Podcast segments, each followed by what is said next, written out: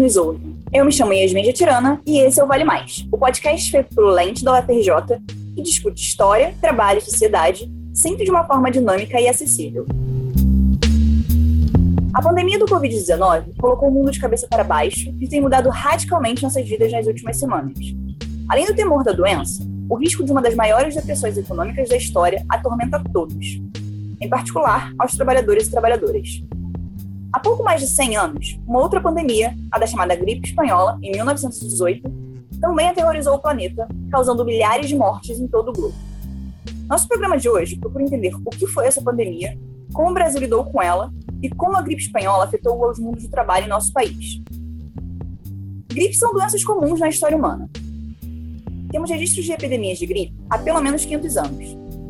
A gripe espanhola recebeu esse nome não porque surgiu naquele país, mas porque no final da Primeira Guerra Mundial, a Espanha, país neutro no conflito e com a imprensa sem censura de guerra, foi o primeiro a divulgar informações amplas sobre a doença. A maioria dos pesquisadores concordam que ela começou nos Estados Unidos, nos campos de treinamento de soldados, a partir de uma mutação da gripe normal e da gripe porcina. Os soldados estadunidenses enviados para a guerra acabaram por levar a doença para a Europa, de onde se espalhou pelo mundo. Nossa convidada de hoje é a historiadora Liane Maria Bertucci, professora da Universidade Federal do Paraná. Ela é especialista em História Social da Saúde e estudou a pandemia de gripe espanhola. Liane, quando e como a gripe espanhola atingiu o Brasil?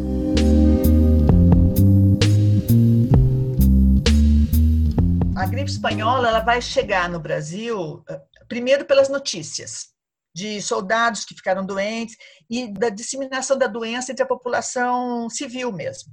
No primeiro momento, ainda nesse período, até o final de agosto, nós temos eh, médicos discutindo que tipo de o que, que era a doença, porque no primeiro momento ela é tão violenta que eles discutem qual é a natureza dessa epidemia. Se é gripe mesmo, se é dengue, se é uma doença chamada febre de papatácio, febre dos três dias, que hoje ninguém conhece mais então, ele tem, tem, ele tem uma discussão entre os médicos, isso não só brasileiros, franceses, portugueses, espanhóis, é, discutem que a natureza da gripe.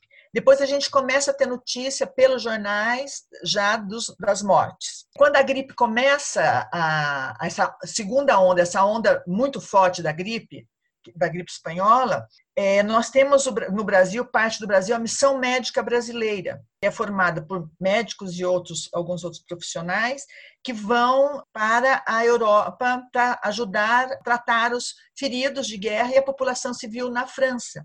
Só que eles, o paquete que eles, os médicos estão, eles têm uma parada em Dakar. E eles têm uns outros navios de guerra brasileiros que primeiro param em Freetown e depois vão para Dakar também.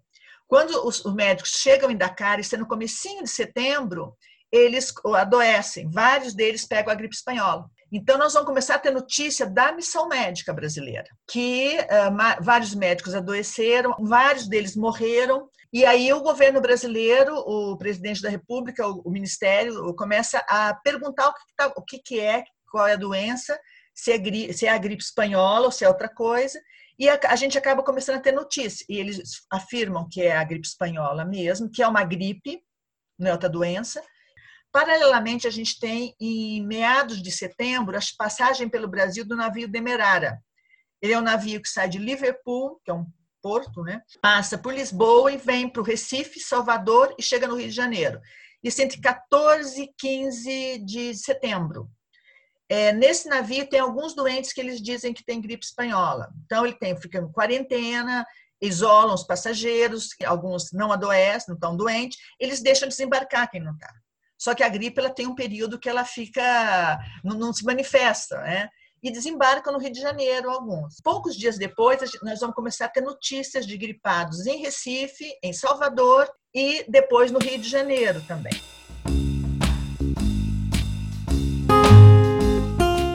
Quais medidas foram tomadas para mitigar a pandemia no Brasil?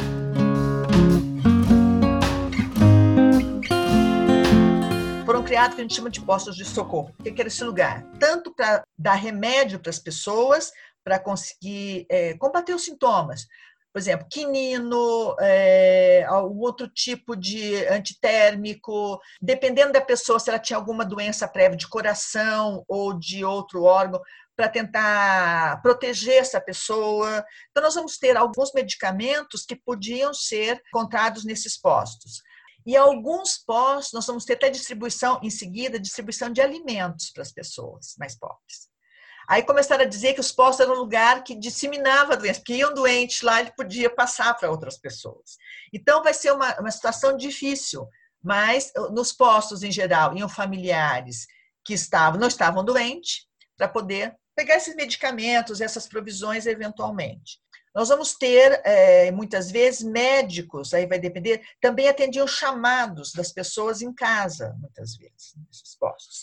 Vai ser mobilizada todos os médicos, não só aqueles que eram funcionários do, eventualmente, dos serviços sanitários dos estados, e é bom lembrar que nesse período o governo federal tinha o controle, tinha um diretor-geral de saúde, mas esse diretor-geral de saúde ele cuidava muito mais da saúde dos portos brasileiros, da coisa mais geral do Brasil. Os estados é que eram encarregados, em grande, parte, dos serviços de saúde nas suas unidades.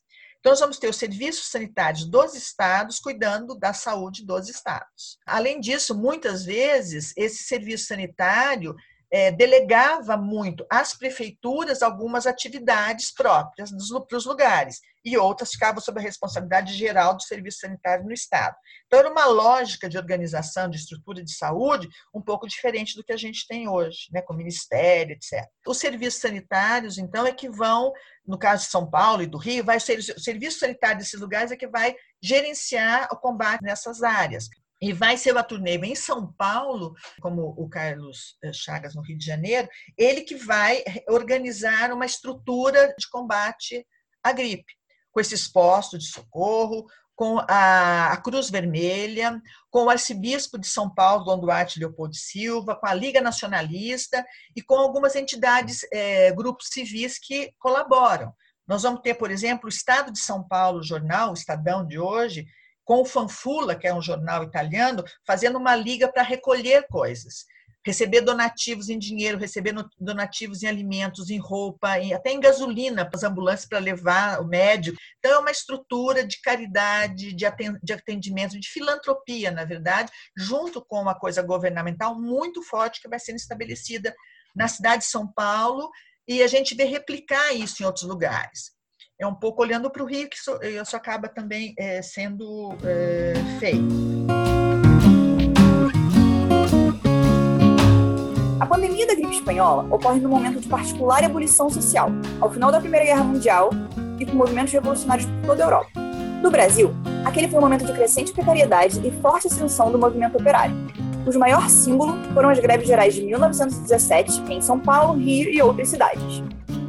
Yane nos fala um pouco como a pandemia atingiu os trabalhadores, em particular, como o movimento operário reagiu a ela.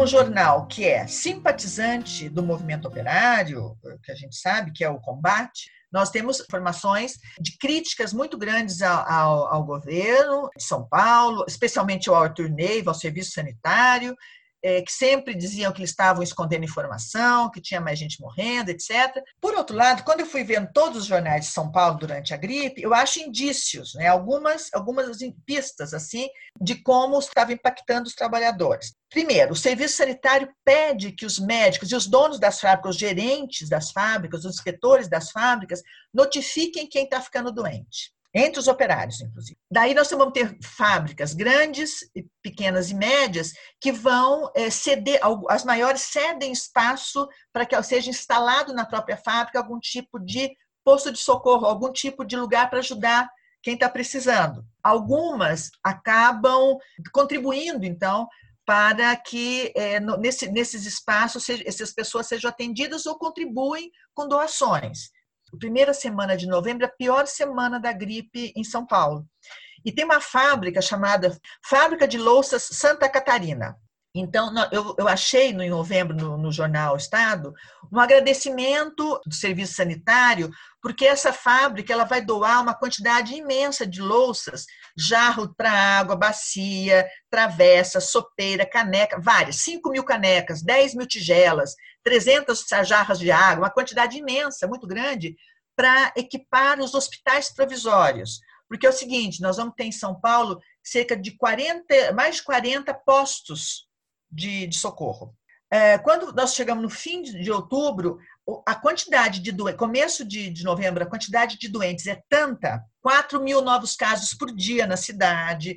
Como eles mandavam as pessoas não irem para o hospital, mas irem para os postos e ficar em casa, nós vamos ter uma mudança de, de 180 graus no discurso, do, discurso médico. Eles começam a dizer: nós vamos montar hospitais porque não tem nem não, a gente não tem nem quem trate, porque os próprios médicos estão ficando. Então, nesse momento, eles começam a criar, criar hospitais provisórios para os doentes mais mais fortes. E é nesse momento que essa fábrica, no começo de novembro, doa todo esse material.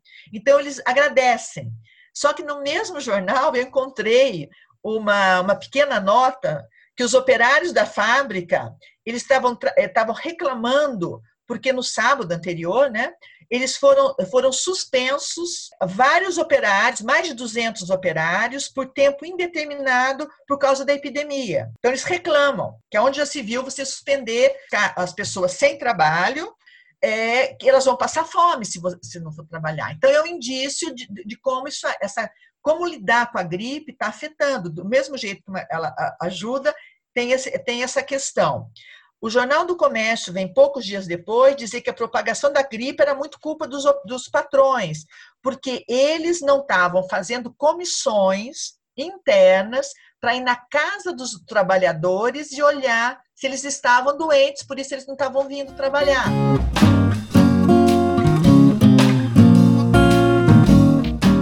Uma afirmação rotineira é de que a gripe de 1918, e a que nos afeta nos dias de hoje, é uma doença democrática pois atingiria igualmente todas as camadas da população.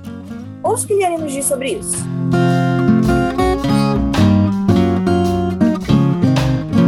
Algumas pessoas dizem que ela é uma doença democrática, porque ela pega todo mundo. De uma certa perspectiva, é, entre aspas, porque, ao contrário de algumas doenças, como a cólera ou como a febre tifoide, que está muito ligada a, por exemplo, saneamento, né? a água é um veículo da, da febre, da febre tifoide, do cólera, por exemplo. No caso da gripe, saneamento, higiene, é, ajuda a não difundir a epidemia. Né? Você lavar a mão com água limpa, é lógico que é muito melhor do que você lavar a mão com água suja, mas não é a água em si que transmite a doença. Ela passa muito mais fácil para camadas da sociedade muito diversas. É isso que eu quis dizer. No entanto, também é claro que quem trabalha em lugares insalubres, amontoados, ou que vive em condições como por exemplo os cortiços, que a gente sabe que nessa época tinham muitos, os bairros que é, as pessoas amontoadas em pequenas casas, sem condições de arejamento, as populações mais pobres, elas acabam sim adoecendo mais e morrendo mais de gripe. A diferença é que é, ela não é uma a gripe é uma doença que realmente atinge muitos grupos, os grupos da sociedade. Mas, no caso de populações mais pobres, os trabalhadores, os operários, os trabalhadores em geral, ela acaba tendo uma incidência maior. Não tem, ela não tem democracia nesse caso, né? Ela vai vitimar bastante os trabalhadores, a população mais, mais pobre da cidade. E isso os jornais têm uma, algumas vezes eles falam de maneira muito clara. O combate, uma, um, chegar no momento, ele vai comentar. Escrevam folhetos dizendo que a população tem que fazer, lavar a mão, ficar. Escrevam em português, italiano e espanhol e distribuam nos bairros de operários de São Paulo. Então, tem essa, tem essa, essa preocupação e essa, é, esse viés dessa doença. Né?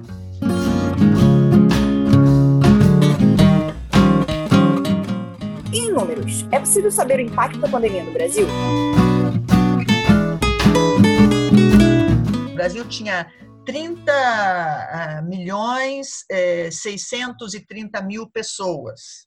Morreram 35 mil pessoas eh, de gripe espanhola. É um número astronômico. Se a gente pensar hoje, pensar a população do Brasil e pensar tem, é mais de, de 1% da população é, morreu.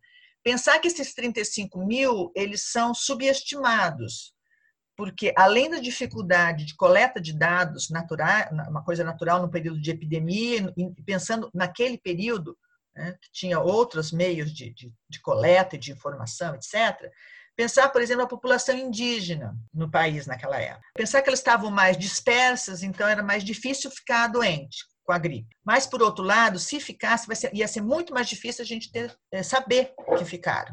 Então, é, esses números são bem relativos, mas é o que, é o que a gente tem.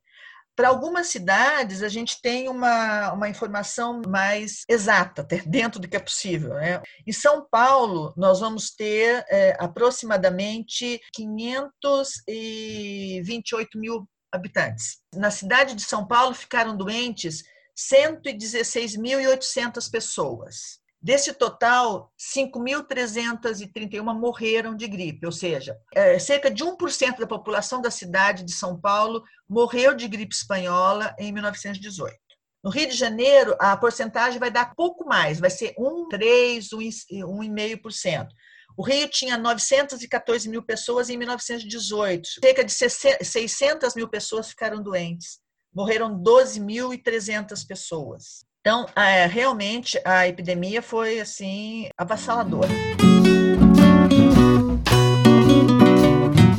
Por fim, pouco legado, por assim dizer, da pandemia de 1918, em termos de pesquisa e do imaginário social.